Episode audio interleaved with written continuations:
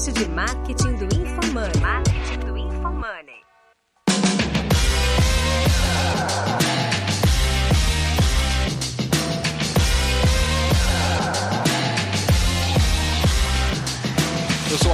Guilherme, underline Lippert, e a minha expectativa para esse episódio é conseguir, de fato, fazer esse paralelo entre investimento no mercado de ações e marketing e entender o que a gente pode aprender de fato com isso. Aqui é arroba Lippert, e a minha expectativa é ver se eu consigo descobrir algo para alterar minhas posições na minha carteira pessoa física. Aqui é o arroba Fernando Miranda 777 e eu quero ser convencido de por que empresas de growth são melhores do que empresas que estão dando lucro de cara, assim. Eu tenho essa teoria muito forte dentro da minha concepção. Eu sou XP, né? XP tem que dar lucro no dia zero e eu quero saber mais sobre empresas de growth. Eu sou o João Lisboa, sou sócio da arroba IP Capital Part, a IP Capital Partners, é a primeira gestora de recursos independentes de banco no Brasil. E eu vim aqui responder as perguntas do pessoal, não necessariamente falar que growth é melhor que velho, eu acho que a gente é indiferente em relação a essas categorias, tem oportunidade dos dois lados, mas trocar essa ideia aberta com vocês, pessoal. Obrigado pelo convite. Legal. Boa, João, seja muito bem-vindo, meu cara. Boa que é o, a gente trocou um João pelo outro, né? Porque o, o outro João não tá aqui, mas veio ah, um é outro João.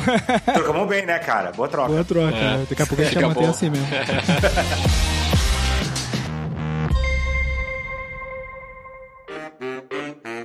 Neste episódio de Roy Hunters, vamos falar sobre mercado, bolsa de valores e estratégias de growth. Para isso, convidamos João Lisboa, investidor da IP Capital Partners, para discutir esses assuntos e compartilhar suas experiências.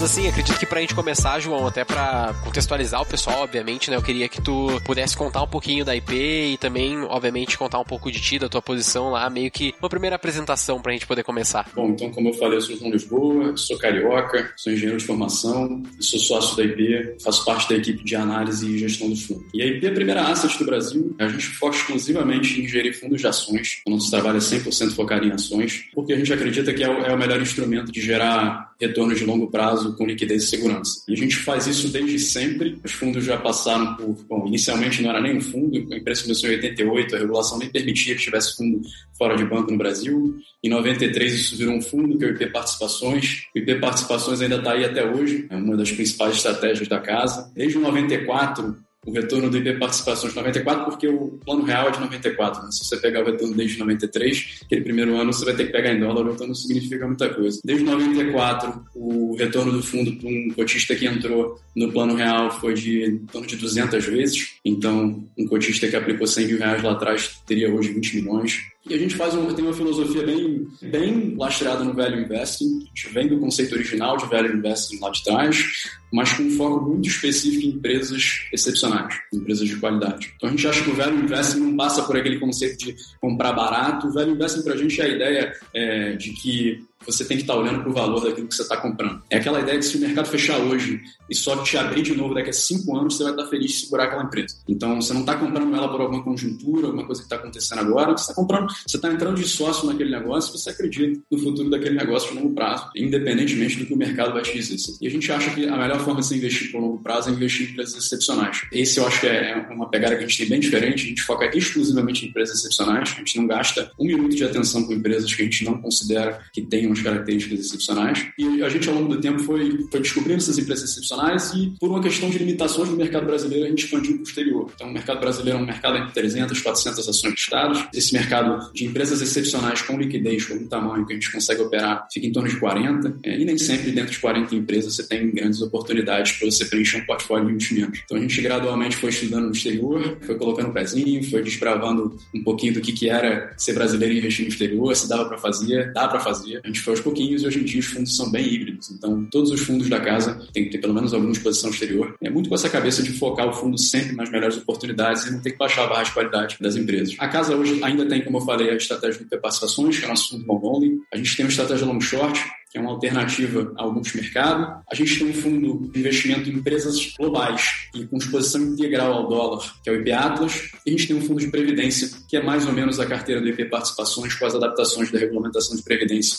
Todos os fundos são geridos mais ou menos com a mesma cabeça, que é com empresas excepcionais para retornos altos, mas com segurança de longo prazo. Essa eu acho que é a filosofia principal e como a gente toca a gestão de investimentos aqui. Eu fiquei curioso, você falou de empresas excepcionais. O que, que você considera uma empresa excepcional, assim? Quais são as características de uma empresa excepcional? Você fala, pô, essa empresa aqui, cara, me dá vontade de ser sócio. Características de empresa excepcional é algo que dá para você traçar de diversas formas. Se você perguntar para pessoas diferentes, você vai ter respostas diferentes, tá? A gente gosta de resumir o que são essas características excepcionais em três principais elementos e em cima disso você vai agregando outras características excepcionais que cada empresa, de acordo com as suas particularidades, tem, tá? Os três principais elementos são, primeiro, um motor próprio de crescimento forte. O que, a gente chama de motor próprio de crescimento? É você, você tem uma empresa que não depende dos ciclos econômicos para crescer ou para ter um problema. Vou te dar um exemplo. Como quando você está num negócio, por exemplo, de incorporação imobiliária, você está construindo um prédio, é, se você está construindo um prédio e de repente o ciclo econômico virou e as pessoas pararam de comprar apartamento, você morreu com aquele prédio na mão. É, esse é um negócio que ele é sensível, bastante sensível ao ciclo econômico. Você pode estar muito bem, tá? O ciclo, você pode pegar um ciclo no ascendente você vende o prédio muito bem, mas você também pode estar muito mal. Você está um pouco ao sabor dos ventos do que, que vai ser o ciclo econômico para aquele negócio. O negócio com motor próprio de crescimento ele tem uma característica oposta a essa. Ele está numa tendência que não depende tanto assim do ciclo econômico. É, a gente tem alguns investimentos em, nas empresas de publicidade digital, né? de propaganda digital, Google e Facebook. São empresas que estão fazendo uma transformação no mercado de propaganda global e que, independentemente do ciclo, elas vão continuar caminhando nessa transformação, vão continuar ganhando mercado, vão continuar crescendo ou pelo menos é, segurando o valor já tem ali. É, eu te garanto que o anúncio não está ficando mais barato, então com certeza eles estão ganhando mais dinheiro. o espaço é o mesmo, né? Eu acho que assim, um dia que a atenção foi migrando, teve mais dinheiro indo para lá e isso vai contribuindo para esse preço. Assim, são várias tendências como essa, tá? Netflix tem tá numa tendência secular de, de trocar a TV a cabo por serviço de streaming. É, não é uma tendência que vai desacelerar pra caramba se você tiver uma crise. Mas você não sente que o Netflix, por exemplo, tá um pouco mais ameaçado do que. Porque o Facebook e o Google, você não tem muita escolha, né? Quem faz. A gente que é marqueteiro, quando vai fazer anúncio digital, você não tem muita escolha além do Facebook e do Google. Hoje o Netflix, pô, eu ligo minha TV ali, eu tenho Netflix, eu tenho a Disney, eu tenho o Amazon Prime. Hoje em dia tem mais streaming. É mais fácil criar um serviço de streaming do que criar uma nova rede social para competir com o Google e o Facebook. Essa é impressão que eu tenho, não sei se eu tô enganado. Você tá certo que existem outros serviços de streaming e recentemente cada vez mais. Né? Acho que as empresas da produção de conteúdo tradicional se tocaram no potencial do streaming cada vez mais recentemente, começaram a reagir trazendo seus produtos para mercado. A gente só não acha que isso é um impacto negativo para o Netflix. A gente acha que na verdade isso é um serviço adicional. Você não vai cancelar o seu Netflix porque você está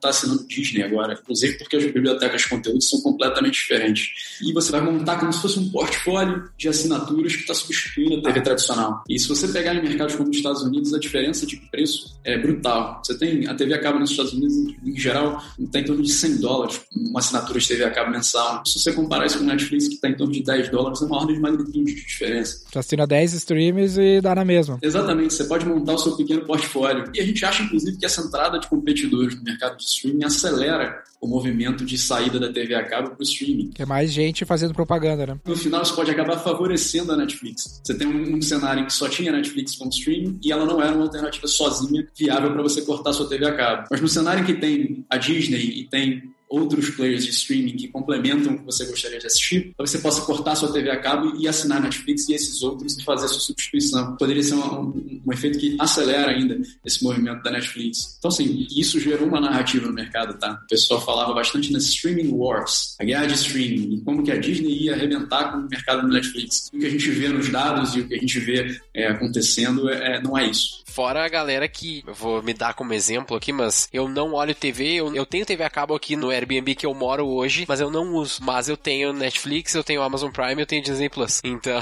eu pago isso mesmo tendo eu não uso. É, eu também tenho as três, é um bom argumento. Eu tenho até o YouTube, Telecine, é, YouTube. Globoplay, Spotify, eu tenho não, todos, cara. o Denner é um burguês, né, cara? É, que o Denner é rico, é diferente. burguês.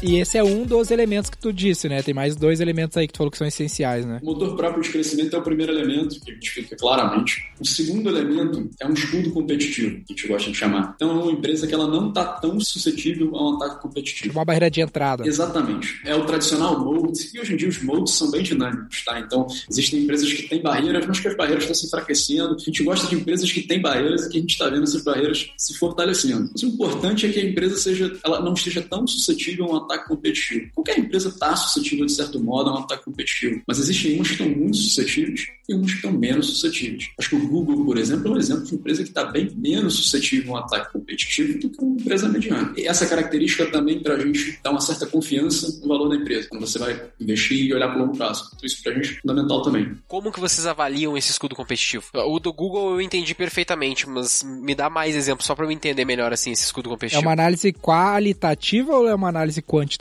A análise combina os dois, tá? Ela está cada dia mais, principalmente na geração da internet, nos negócios novos, eu acho que a análise de qualquer negócio está cada dia mais qualitativa. A verdade é que se você quer avaliar se um negócio é impenetrável, você tem que começar a supor casos que poderiam acontecer e que entrariam, prejudicariam o negócio daquela empresa. Né? Que começar a, a levantar hipóteses. Nosso trabalho é sempre assim. A gente basicamente prova por exclusão, né? Você vai, você fala assim, cara, eu acho que essa empresa tem uma defesa competitiva por isso, isso, isso. E aí você começa a levantar hipóteses de como que um novo entrante poderia vir e bater nessa defesa competitiva da empresa. Sim. À medida que você vai batendo as hipóteses, vai vendo que a empresa está bem protegida, você vai ganhando confiança nessa tese. O Google é um ótimo exemplo mesmo. Que, tipo, é muito difícil tu imaginar alguém batendo o Google. Agora o TikTok já é mais fácil tu pensar que ele pode não durar muito, porque né, ele já é tão estabelecido, já começa a pensar em várias hipóteses. O Clubhouse, quando bombou, nos primeiros dois dias eu fiz um- uma publicação falando, cara, não sei se isso vai virar, não, não. Já vi várias redes sociais serem fogo de palha que nem essa, e dito feito, hoje quase a galera não fala lá, comparado aos primeiros meses do Clubhouse, que a galera falava pra um monte, né? Na minha cabeça sempre vem a Coca-Cola, cara. Eu pensei assim, se eu tivesse 10 bilhões de dólares e 5 dos melhores executivos do mundo, eu conseguiria tomar a liderança de mercado da Coca-Cola? Não, você não conseguiria. Entendeu? Porque a galera, você pode ter, é difícil fazer a pessoa provar outro refrigerante para começo de conversa. Então, assim, eu sempre penso nessas empresas, eu gosto muito do Warren, né, do Warren Buffett, que, pô, chiclete, gilete, Coca-Cola é muito difícil, cara, de você tirar o espaço dessas pessoas, porque é uma marca que às vezes o cara herdou do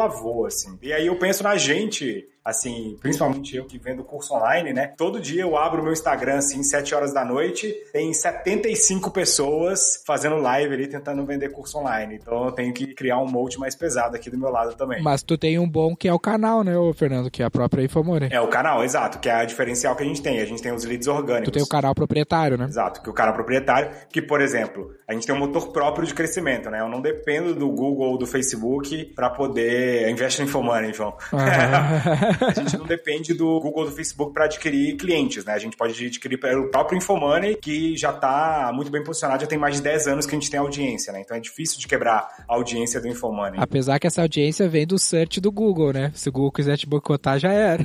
Não necessariamente. A- a- hoje, na verdade, assim, eu vou chutar um número, tá? Mas é algo com 30% é direto. A pessoa já vai lá e digita infomoney.com, sim. Caralho, bom, hein? Pior que eu tenho salvo Infomore mesmo e olho todo dia.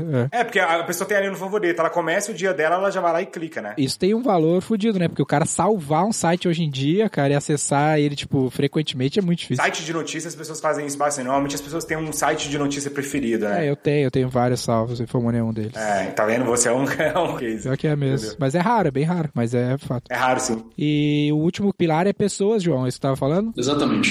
Acho que o negócio pode ser excepcional e pode ter defesas competitivas, mas você vai conseguir estar renovando esse negócio e, e renovando as defesas competitivas e renovando o motor e botando o negócio para crescer. Se você tiver as pessoas certas à frente do negócio. E pessoas certas, a gente sempre bate nos dois pontos que são essenciais, tá? Não serve só um. Elas têm que ser éticas. Se a pessoa não for ética, ela vai arrumar um jeito de vazar o valor que a empresa está gerando excepcional para ela ou para alguém do interesse dela. E o segundo ponto é que elas têm que ser competentes. Não adianta o cara ser só ético se ele não for um visionário, se ele não tiver a capacidade de liderar, a capacidade de tomar as grandes decisões que tem que tomar, de tomar os riscos, de fazer as mudanças que são necessárias para você acompanhar a mudança de cenário que acontece inevitavelmente em qualquer empresa ao longo do tempo. Então, eu acho que para você estar investido com segurança numa empresa, nos horizontes que a gente olha para investir, na nossa opinião, você tem que ter essas três características. Uma empresa que tá bem popular no mercado aí, que eu acho que, pensando aqui, preenche bem esses critérios, é a própria Magalu, né? Sim, Magalu, Magalu é uma empresa super interessante. A gente acompanha as histórias. Eu acho que o mercado de e-commerce aqui no Brasil está vivendo um momento super interessante. Né? Você tem o Mercado Livre na liderança, mas você tem players também relevantes atacando o Mercado Livre. Você tem Magalu, B2W, você tem, é, e inclusive você tem até players de outros setores atacando esse setor de e-commerce. Você tem mais recentemente o Banco Inter fazendo o Intershop, que é, um- é uma plataforma de e-commerce dentro de um aplicativo de banco. Então, está um setor super dinâmico. A Magalu tem características super legais e está conseguindo uma baita transformação no negócio nos últimos anos e está conseguindo, num mercado que nos Estados Unidos, por exemplo, é um mercado mercado dominado pela Amazon, ela está conseguindo fazer o papel de um player crescente correndo atrás do líder. E eu acho que isso, isso é super relevante. Mas o líder também é muito bom, tá? Enfim, é um mercado indefinido ainda pra gente. E ela levantou uma boa barreira de entrada, como tu falou, com as lojas físicas, a distribuição, o conhecimento sobre as peculiaridades da logística do Brasil e tudo mais, né? Todos esses negócios, cada um da sua forma, está tentando se diferenciar e está tentando criar, na verdade, o que, que os grandes e-commerces dos Estados Unidos e da China criaram. Está né? tentando criar aquela posição impenetrável. No Brasil, a briga está um pouco mais difícil, né? tem mais do que um player jogando esse jogo, mas assim, todos eles estão conseguindo navegar muito bem contra uma potencial competição nova. Assim. O fato é que eles não navegaram sozinhos, né? então você tem essa competição existente que deixa esse cenário um pouco mais complicado. Irado.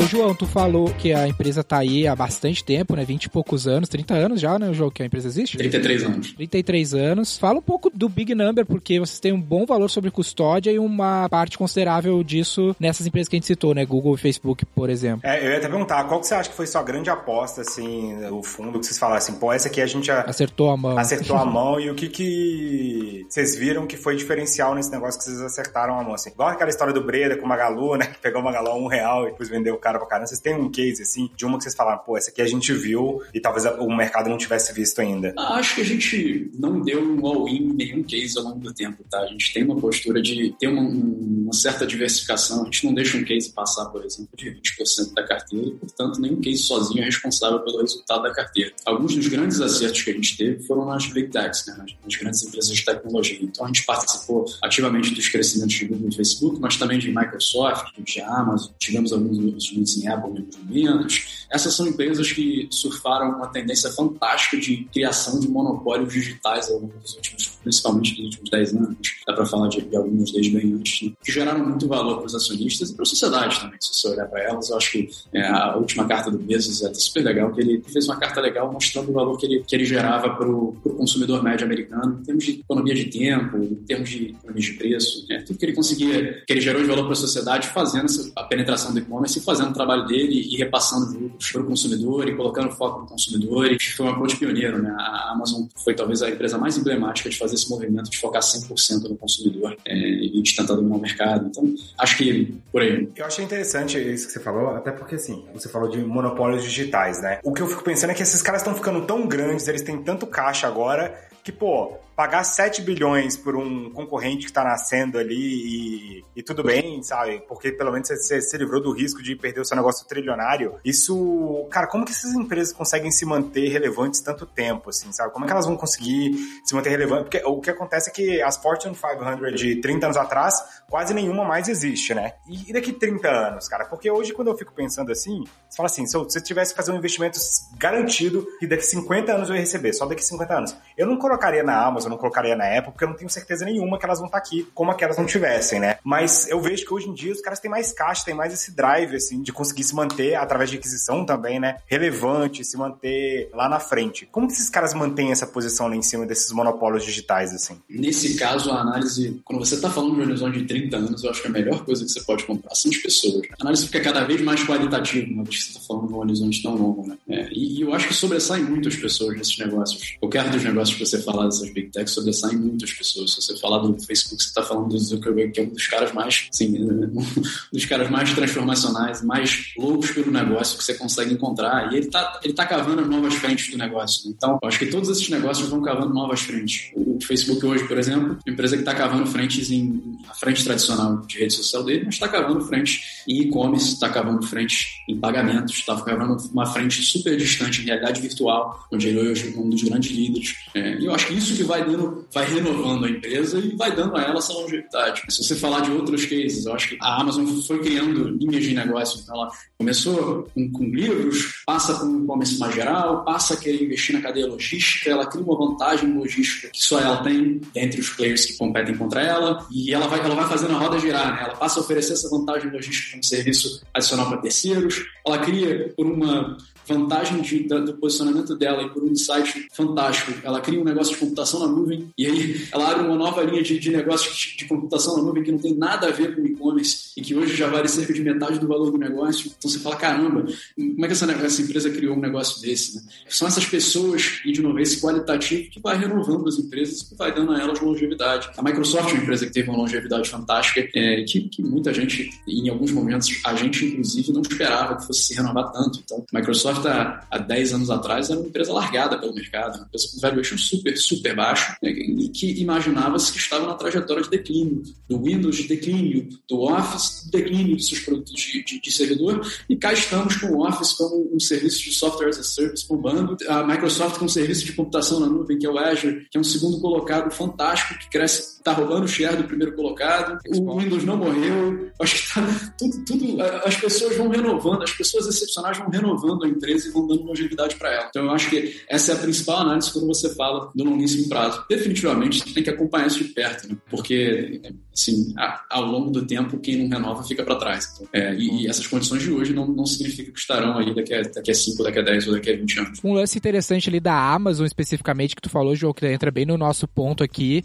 A gente está sempre falando de marketing, de crescimento, e a Amazon é um case bem conhecido pelo lance de ter o foco no crescimento por muito tempo e não necessariamente em gerar caixa. Tem aquela história lá do Bezos ter falado que pediu desculpa por ter dado lucro, que ele deveria ter focado no crescimento do negócio. Eh, vocês já estavam posicionados em Amazon nesse período que ela não, não gerava caixa? E se sim, qual é a visão? Qual é a tua opinião sobre esse foco no crescimento em detrimento do lucro no curto prazo? Recentemente, agora só um disclaimer, Flávio Augusto vendeu lá Orlando City, mesma história. Quase 10 anos que ele tava no negócio sem dar nenhum lucro, saiu fora, fez um upside lá de, sei lá, quatro vezes o investimento dele, acho que até mais. Ele ganhou mais de quatro vezes por causa do dólar. É, ele fez, acho que ele pagou 200, 300 milhões de reais e saiu com 2 bilhões de reais, sem nunca ter dado lucro, né? É, porque ele comprou, na verdade, ele pagou, comprou 100 milhões de dólares e vendeu por 500 milhões de dólares. Aí o dólar é, foi. Então ele fez 15 vezes no real.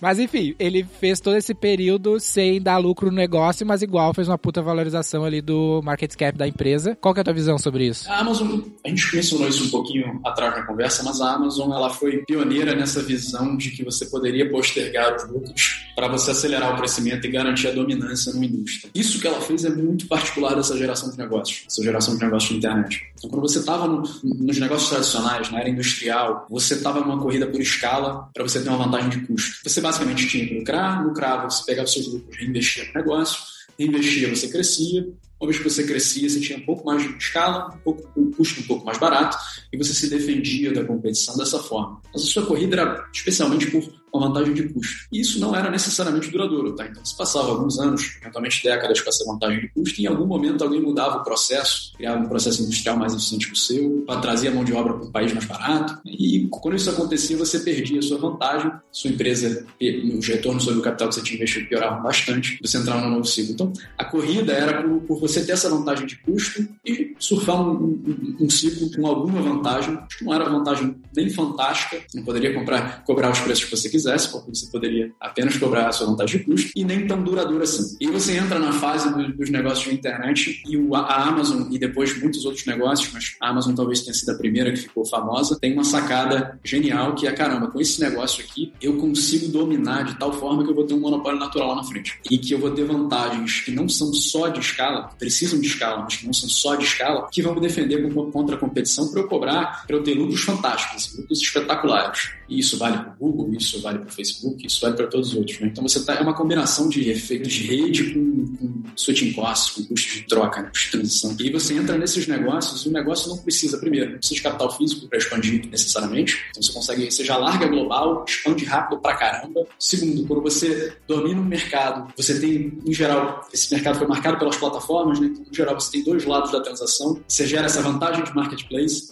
e aí, quando você tem dois lados, o novo entrante ele vai ter muito menos oferta para o novo cliente do que você. E você se protegeu muito mais do que uma vantagem de custo. Você se protegeu porque você tem mais oferta que o novo entrante. Então você começa, você começa a ter vantagens muito além de custo que geram um cenário final maravilhoso para essas empresas. Que é o santo grau ali. É o cenário em que ela dominou aquele mercado e ela vai ter lucros maravilhosos. E a empresa, e a empresa quando enxerga esse cenário, tem confiança, ela fala, legal, eu prefiro sacrificar meu lucro de curto prazo, ou às vezes até ter prejuízo no curto prazo, para garantir minha dominância, para garantir que eu vou chegar lá, chegar lá o quanto antes, uma vez que eu chegar lá eu vou dar lucro. Acho que esse, esse é o dilema dilema que a gente vive na era das plataformas de tecnologia. Claro que tem exageros, tá? Então, nem toda plataforma que tá, não tá dando lucro vai dar, vai dar certo. Como que o cara sabe disso, Joco? Tu tem uma visão, assim, como é que o cara pode avaliar? É, eu até fiquei curioso, quais são os moats da Amazon, assim, porque você falou, ela, ela tomou prejuízo para ir construindo esse, esse moat dela ali, né? Ela vai ganhando ali uma vantagem comparativa tão absurda que na hora que ela falou, vou lucrar, ninguém mais consegue correr atrás de mim. E aí eu acho que combina com a pergunta do Dennis, tipo, cara, como que eu sei que a empresa está construindo esse, essa vantagem comparativa? Pra me dar um chute aqui, ver se eu, se eu acerto, João, talvez seria assim, ah, se ela quisesse dar lucro, ela podia ter dado, ela não deu porque era uma opção, seria tipo, isso pode ser uma, um, um indício? Eu acho que, com certeza, se ela quisesse, ela poderia ter dado lucro. Eu acho que o indício é muito mais qualitativo do que falar se a empresa pode dar lucro ou não pode dar lucro. Tem a ver mais com a tese, com o BP dela, assim. Com a visão Normalmente, dela. o que a gente gosta de enxergar é uma empresa que está claramente na liderança e que a liderança dela, o movimento dela de estar na frente, gera um ciclo virtuoso que vai levar ela mais ainda para a liderança. Então é você ter um negócio que quanto maior ele fica, maior ele fica e mais difícil fica de alguém quebrar esse negócio. A Amazon tem em torno de 40% do e-commerce americano hoje. Quando você está nessa escala, e a Amazon tem, ela foi investindo ao longo, do, bom, ao longo dos últimos 20 e poucos anos uma quantidade boçal de capital em, em estruturas físicas. Ironicamente, né? Porque é uma empresa da, da geração de internet, mas é uma empresa que construiu suas defesas também na logística que ela construiu, que é tão tradicional quanto qualquer empresa de logística anterior, apesar dela ter colocado esse layer por cima de tecnologia, que é o que diferencia, que é o que diferenciou ela e permitiu que ela crescesse tanto assim. Ela construiu as defesas dela, construiu primeiro um relacionamento de fidelidade com o cliente, é aquela frase do Bezos que ele gostaria que fosse responsável de você não ser assinante do Prime. Então você, quando você assina o Prime, você ganha seu, seu free shipping, seu delivery mais rápido, você ganha uma série de vantagens que vai fazer com que você crie uma fidelidade pela marca. Então, mesmo que ele ganhe menos dinheiro porque ele te botou um preço fixo ali e no variável ele vai te dar uma série de descontos, ele te fidelizou ali. Aquilo ali é difícil de você romper. Você criou uma relação muito próxima com o cliente. E depois que você criou essa, a, a melhor rede logística. Então você entrega mais rápido, entrega mais barato, tem a maior oferta de produtos, tem uma rede de, de produtos de terceiros que não são próprios, é a mais relevante que tem. As pessoas sabem que entram na Amazon, encontram tudo que elas querem, encontram com o melhor preço, chega mais rápido. E ela já tem a assinatura do Prime. Então é difícil de você entrar com um competidor para um negócio desse. Diversas dessas plataformas de tecnologia criaram vantagens semelhantes. Então, você chega no mercado e você começa a, a levantar suas barreiras. Nem todas são o vencedor leva tudo. Então, eu acho que um exemplo bom aqui, a gente está falando de Amazon. Tem o AWS, o AWS é a divisão de, de computação na nuvem deles. O AWS, ele teve uma vantagem de sete anos antes da competição. A competição só resolveu olhar para a computação na nuvem sete anos depois que o AWS é, começou. O, o, próprio Jeff Bezos fala, é, é, inacreditável que a gente tenha ficado tanto tempo trabalhando sozinho nesse negócio com um mercado potencial tão grande. O mercado não ficou só para eles, mas o mercado ficou para eles, para a Microsoft, que ela alavancou uma vantagem que ela já tinha de relacionamento com as grandes empresas, e para o Google, que tem o seu nicho e que está alavancando as capacidades que ele tem de machine learning, de AI, e está tentando entrar pela tangente no nicho desse mercado de computação nuvem. Vai ser difícil um novo entrante querer entrar nesse mercado. É um mercado de capital pesado pra caramba, é um mercado super específico, e é um mercado que já se, já se consolidou com mais ou menos três, três players. Tem o Baba Cloud na China também, mas com três players no Ocidente é muito grandes. Você tentar bater de frente com esse negócio hoje é muito difícil. Então, alguns são o vencedor leva tudo, alguns criam vários players e esses aqui vão dividir a liderança, mas uma vez que o mercado está bem estabelecido, essas vantagens começam a se cristalizar, você tem um bom negócio na mão. Para você, como investidor, assim, que analisa o negócio, tu vê que é uma vantagem o cara focar em crescer o negócio quando ele vê que tem esse espaço para fazer isso do que ele dá o resultado no curto prazo, então? É, vai sempre depender do negócio, né? De novo, essa análise desse negócio, ela é sempre no caso a caso. Então, às vezes você tem um negócio que você olha para frente, ó, tem um plano muito bem definido. Acho que a gente está falando de Amazon aberta, mas eu acho que o caso mais emblemático de alguém que queimou caixa para gerar uma vantagem de longo prazo é a Netflix, que a gente falou no início do papo. Uhum. Então, a Amazon, ela não deu lucro, mas ela não queimou o caixa. A Amazon gerava caixa. A Amazon tinha uma depreciação contábil alta e a Amazon tinha um capital de giro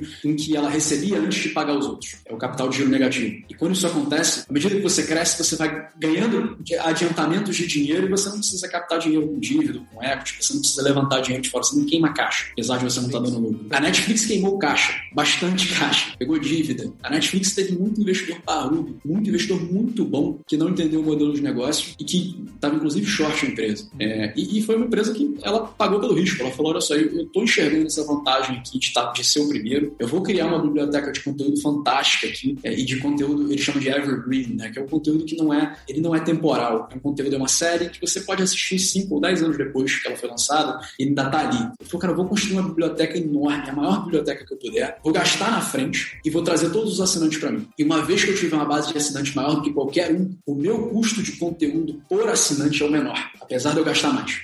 Então, o custo de conteúdo é um custo fixo nesse, nessa ótica. Você olha para o custo de conteúdo, se ela gastar 10 bi e tiver 10 milhões de clientes, os 10 milhões de clientes, cada um vai ter acesso à mesma biblioteca de um outro cara que gasta 10 bi e tiver 10 clientes. Olha quanto por cliente que o cara, de, o cara com 10 clientes está tendo que gastar. Quando você está na Netflix, você já tem a base de assinante, você pode se dar esse luxo. E a Netflix falou: caramba, ela, ela percebeu esse modelo e falou: deixa eu acelerar isso aqui o máximo possível, para eu criar essa vantagem o máximo possível, conseguir o máximo possível de assinantes o mais rápido possível, antes que a competição venha. Quando a competição chegar, eu já tenho mais assinantes que eles e mais conteúdo que eles. E aí, uma vez que a competição chegar, ela vai ter que queimar muito mais caixa do que eu para conseguir ter uma biblioteca semelhante. Então, acho que esse é o caso emblemático do cara que queimou caixa na frente, que valeu muito a pena. Agora, nem todo caso de um cara que enxerga uma boa ideia e queima caixa na frente vale muito a pena. Eu acho que é difícil dizer, tá? Mas assim, a gente tem uma situação aqui no Brasil hoje é, de muita fintech surgindo. Algumas com muitas vantagens, outras sem tanta vantagem assim, e queimando muito tentando comprar seu lugar indústria. É um mercado mais difícil para a gente de botar a mão no fogo. Certamente, algum ou alguns dos players vai sair vitorioso dessa batalha. Provavelmente tem um modelo de negócio legal, talvez melhor do que imaginam, talvez pior do que imaginam. Mas é uma batalha muito mais difícil do que a batalha do Netflix, que estava sozinho comprando essa batalha e que tinha essa visão lá para frente e enxergava que ele estava disruptando o mercado com uma proposta de valor muito melhor, né? com aquele serviço de 10 dólares versus o a TV acaba 100. É diferente a proposta aqui. Você tem que sempre olhar o que está acontecendo no entorno e você nem só olhar isso. Às vezes a própria evolução dos fatos vai te surpreendendo. Né? Então, às vezes você está numa trajetória muito legal de queimar caixa, de criar seu espaço e vem um player bem capitalizado, maior ou com alguma outra vantagem e entra no meio da tua trajetória e te assusta e te pega de surpresa e, e tenta tomar teu mercado. Então, realmente muda. É uma coisa que a gente tenta sempre ter muita profundidade no estudo antes de comprar uma tese e falar, cara, eu acho que esse cara aqui vai ser vencedor. A gente tenta sempre analisar ele por muitos anos e ter certeza que ele está na liderança, pelo menos na liderança atualmente aparente, e de que ele tem boas proteções para não entrar ninguém. Se isso não acontece, em geral a gente fica de fora, porque pode ser que ele esteja queimando caixa em alguma coisa que não vai dar frutos lá na frente. E desses casos aí que tu falou, legal também é ver que boa parte do diferencial dessas empresas está no modelo de negócio, no produto, nos fundamentos, não numa campanha de vendas, né? A gente fala bastante de campanha aqui, mas a gente é bastante defensor aqui, né, João? Dos fundamentos do negócio estar bem arrumado, tipo um bom produto, um bom modelo de negócio, que isso é o que mais vai gerar atração pro teu business. Não adianta a gente fazer a campanha mais doida, mais bem bolada, se o produto não tiver uh, acertando ali um product market fit é interessante. Um detalhe, uma curiosidade sobre a Amazon ali, né, que a Amazon hoje ela gera mais receita de anúncio que ela veicula dentro da Amazon do que ela gasta com marketing, né? Então é bem o lance foda, assim, de flywall. Outra curiosidade da Amazon é que a Amazon era top buyer de Google Ads. Ela era? No começo dos anos 2000. Ela ainda é? Eu não sei se é, mas no começo dos anos 2000, quando ela tava em growth, assim, você pegava lá, a empresa que mais comprava ads era a Amazon. A Amazon é o maior cliente do Google no mundo de anúncios. Aí, tá vendo? Até hoje. Ela tem um time dedicado. E ganha dobrado, né? E o João ganha nas duas pontas. É, foda.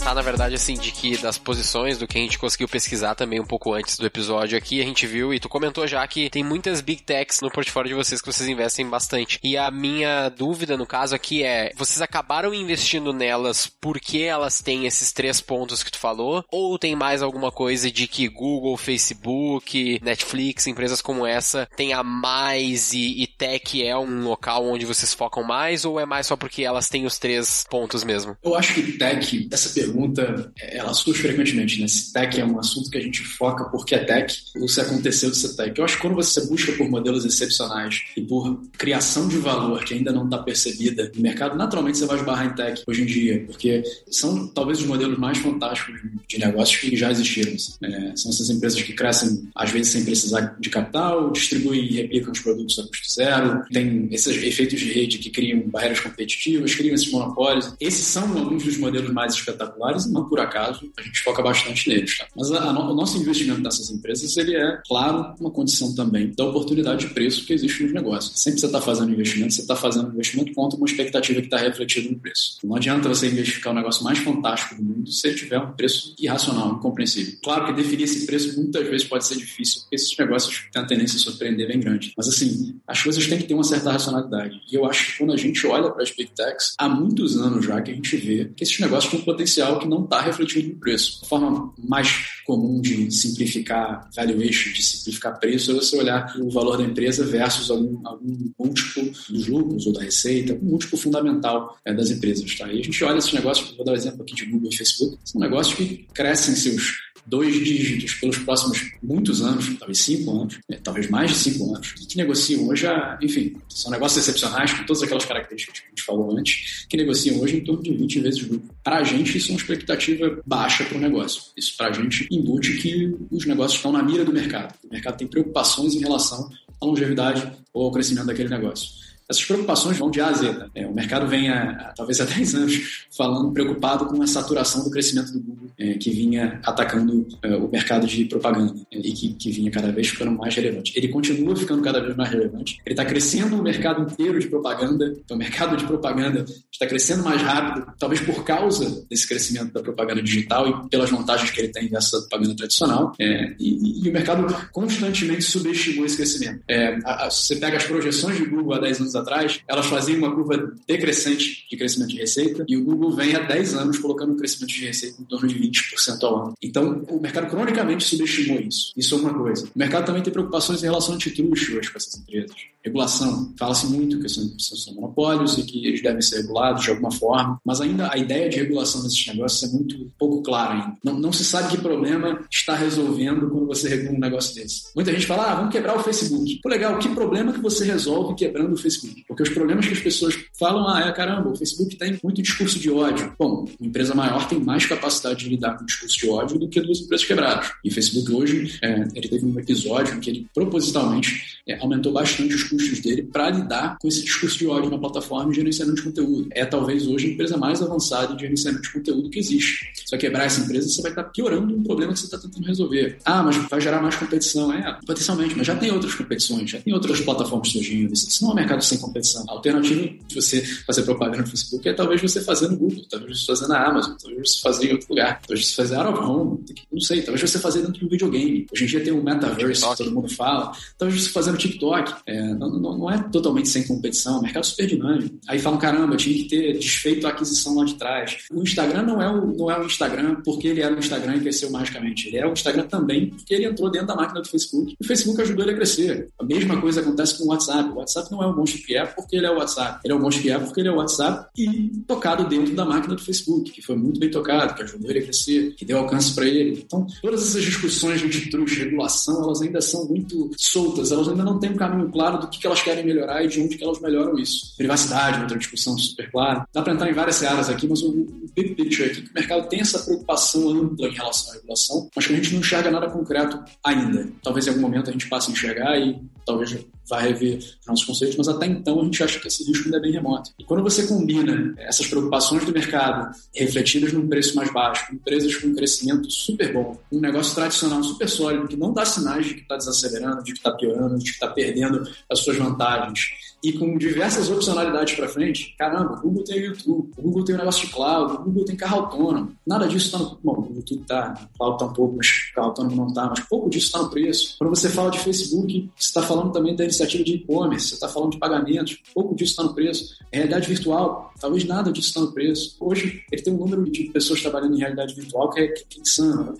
Me foge a cabeça agora, mas é, acho que são 10 mil funcionários dedicados exclusivamente à realidade virtual. Você parar para pensar que são 10 mil funcionários dedicados exclusivamente a um negócio que ainda não gera receitas e que ainda é um projeto para o futuro, esse negócio não está passando no lucro da empresa hoje, está passando na receita da empresa hoje, é um custo da empresa só. E ele, e ele é, segundo a visão do Zuckerberg, a próxima plataforma de computação do mundo. Esse negócio não está no preço. Quando a gente olha para um negócio desse, a gente acha uma oportunidade muito grande. Então, essas empresas não estão lá no portfólio só porque são empresas excepcionais. Elas estão no portfólio porque são empresas excepcionais, porque a gente enxerga uma capacidade de gerar valor muito acima do que a gente enxerga refletido no preço hoje. Vou até aproveitar se falou essa questão de empresas excepcionais por preços excepcionais aí, acho que a gente já está encaminhando para o final.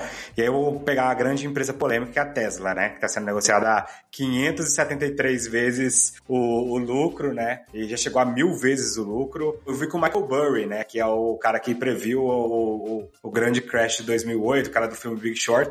Fez uma posição muito grande vendida em Tesla, né? Para quem não sabe, operar vendida é, é, você acreditar que a empresa vai cair o preço, né? Cara, o que, que você acha de Tesla, na sua opinião? A gente acompanha essa história há bastante tempo já. A gente acha que é uma empresa com talvez um dos, um dos fundadores ou líderes mais mais seguidos da história, mais admirados da história. É uma empresa que provocou uma mudança fantástica no ecossistema que ela, que ela se insere. Ela acelerou definitivamente a transição para carros autônomos no mundo. Se não fosse a Tesla empurrando esse negócio, vendendo esse sonho e captando no mercado a esses valuations altos e podendo financiar esse sonho e tocar essa pauta de carro elétrico para frente e eventualmente até de carro autônomo, aqui pode entrar na discussão se eles estão no caminho certo ou não, mas que também estão tocando essa pauta para frente, é fantástica. Fizeram o carro com a cabeça de Silicon Valley, fizeram o carro com a cabeça do tecnólogo, do zero, do jeito que eles queriam, o carro é super legal, tem várias vantagens, repensaram várias coisas que a indústria estava acostumada a fazer de carro lá atrás é, e que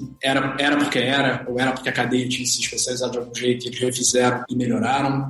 Então, a empresa tem uma série de méritos, mas ela é uma empresa ainda um negócio tradicional, um negócio de manufatura de carro, um negócio tradicional, com vantagens talvez de primeiro movimento, mas assim, com vantagens relativamente tradicionais. As outras empresas podem eventualmente fazer esse catch-up. E essa empresa está tentando fazer o um movimento com a empresa da era digital. Então, ela está tentando fazer o um movimento para ser o grande promotor do carro autônomo. Falando, caramba, eu vou espalhar esses carros com todo esse hardware que pode vir a ser autônomo um dia, vou coletar toda essa informação e o dia que der mesmo eu vou virar chave e eu sou o cara que tem mais carro autônomo espalhado por aí e com isso eu tenho um valor de empresa de tecnologia. Isso para a gente ainda é distante. Para a empresa valer o que ela vale hoje no mercado, ela precisa conseguir fazer esse sonho de virar uma empresa de carro autônomo e, de tecnologia de verdade com essas vantagens que ela acredita, precisa fazer o sonho acontecer. E a gente não consegue ter confiança de que esse sonho vai acontecer. Então a gente fica de fora. Mas a gente admira a história, assim. Sem dúvida, um, cara fora da curva, polêmico, por várias razões, mas que trouxe um grande sonho e causou um impacto na indústria, para ser sincero. Então tá caro. A gente não consegue ter confiança.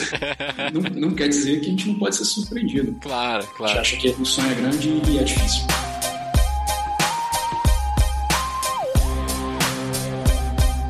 Tem mais um ponto daí que a gente pode caminhar talvez pro final aqui, que é é tipo assim, basicamente pensa que a gente tá no Roy Hunters, então as pessoas elas estão aqui nos ouvindo normalmente para falar de marketing, tem muitas pessoas que trabalham nesse ramo que estão nos ouvindo agora nesse exato momento e tem muitas pessoas que são clientes que estão nos ouvindo também ou possíveis clientes têm empresas e investem ou pretendem se ainda não investem investir em marketing digital. E aí muitas vezes eles têm essa dúvida assim, tipo, vale a pena eu botar meu dinheiro em mídia? Vale a pena eu botar meu dinheiro no Face, no Google, basicamente investir em marketing digital. E a gente vê que vocês hoje investem nas empresas que esses clientes querem ou pensam talvez em investir. Querem ser clientes, né? Querem ser clientes, exatamente. O que, que tu diria para esses clientes? Vale ou não a pena botar dinheiro em mídia? O que, que tu acha? Como que tu vê? Provavelmente já meio que sabe a resposta, mas tem muita gente que ainda tem dúvida, né? Sobre o produto do Google, o produto do Facebook, o empresário. São pouquíssimas empresas na prática em volume em relação a todos os CNPJs que investem no Google e Facebook ainda. Isso para mim, por exemplo, no ponto de vista de investidor do Google e Facebook, me vê, cara, ainda tem muito espaço para esses caras crescerem, né? A gente comprou a pesquisa aqui até, João, da KPMG do Perspectiva de Investimento em Publicidade Digital no Brasil, e a perspectiva é dobrar nos próximos cinco anos, enquanto a, o off, né, fica estável, tá estagnado e não vai nem cair, mas ele vai estagnar, se for considerar a inflação, ele vai cair. Mas a, o digital, a previsão é que, ele, que dobre, né? Então as empresas já são gigantes e a perspectiva, pelo menos nessa pesquisa que a gente comprou lá, é que dobre o investimento em publicidade digital. Qual é a tua visão aí sobre o futuro do ponto de vista para quem é cliente deles? Você está perguntando se vale a pena investir em propaganda no Como cliente, é. Como é que tu vê como cliente? Se, se vale a pena botar seus dólares em busca de retorno no Google, é isso? É, exatamente.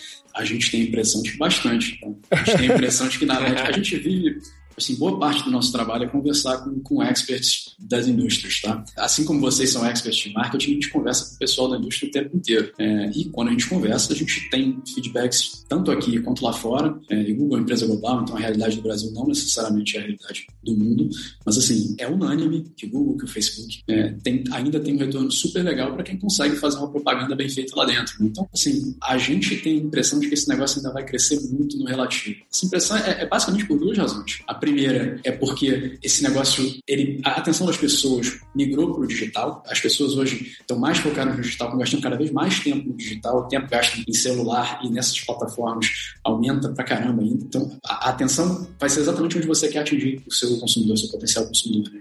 E a gente acha que com a atenção migrando para o digital, é natural que os dólares de propaganda migrem para o digital. O segundo ponto é que a propaganda digital é muito mais eficaz. Você consegue fazer a mira certinho de quem você quer atingir, você consegue selecionar certinho o seu público-alvo. Tanto tem, tem, tem, essas empresas fazem isso às vezes de forma automática, às vezes você vai ter que ajustar o seu público-alvo, mas você consegue não só mirar onde você quer, como pegar os retornos, saber exatamente o que aconteceu com aquela, aquela sua propaganda, tangibilizar um pouco mais aquele teu investimento e reajustar. E estar tá cada vez mais preciso nas pessoas que você tem que atingir com aquela propaganda. Esse negócio ainda nos parece ter muito retorno do cliente, não só porque ainda não está saturado do ponto de vista de dólares entrando para a plataforma, como porque essas plataformas melhoram. Então as pessoas, as, o Google e o Facebook estão cada dia mais mais espertos em fazer esse direcionamento é, de targeting, de, de, mirar essa propaganda e de coletar os dados de como é que esse, essa sua campanha funcionou. Tem, obviamente, percalços pelo caminho, acho que é, teve agora a discussão do iOS 14, tem a discussão do cookie, mas no geral, esses negócios estão constantemente melhorando a sua capacidade de endereçar os clientes. É natural que os negócios vão, vão se dando conta da oportunidade que tem e vão começando a adotar esse tipo de propaganda também. Dos maiores aos micronegócios. Eu acho que é isso que a gente está vendo, é, principalmente no Facebook é a adoção de, de pequenas e médias empresas é, fazendo propaganda, coisa que não existia na geração anterior. Você tem a padaria fazendo propaganda, você tem a academia de ginástica fazendo propaganda, numa época que a propaganda era majoritariamente TV, você não conseguia dar alcance de propaganda para esse tipo de empresa. Então, é, a, a, gente acha que, que ainda tem muito mercado, que as pessoas ainda vão distribuir muito retorno nessas plataformas. Perfeito, João. Basicamente era isso, cara. Um ótimo episódio, na minha visão. Eu não sei se tem mais algum ponto que tu gostaria de deixar para audiência aí, talvez divulgar alguma rede social da IP Capital ou algo do gênero? Sim, a gente dedica bastante nosso tempo ao Twitter da IP e ao Instagram da IP. O tag é arroba IPCapitalPart, é ART no final. Consigo investir pela é, XP aqui ou não? Consegue investir pela XP, com certeza. Vai falar com o assessor. E... O fundo, é vários fundos ou um fundo só? Na XP, o fundo que está listado lá é o IP Participações chama IP Participações em PG, que é o fundo long only de ações da casa. A gente tem algumas outras estratégias, mas na plataforma da XP é o IP Participações e tem também o IP Atlas, que é o nosso fundo em dólares. Tá? Então, uma, algo que eu não falei no início, o IP Participações, apesar de ter investimentos no Brasil e no exterior, a parcela do investimento no exterior ela, ela faz por parte o hedge cambial. Então você não balança com dólar. É, você basicamente está investindo nas empresas lá, mas você está travado em real. Quando você está no IP Atlas, você está, na verdade, comprando só empresas no exterior e você está exposto ao câmbio. Então a forma de você dolarizar seu patrimônio nas empresas que a gente acha espetaculares lá fora. IP Participações é, é você pensando no seu, no seu patrimônio em reais. Irado. Fale com o seu assessor aí então, né? Se não tiver link, salve, salve, me segue lá no Instagram que eu mando meu link pra abrir conta na XP.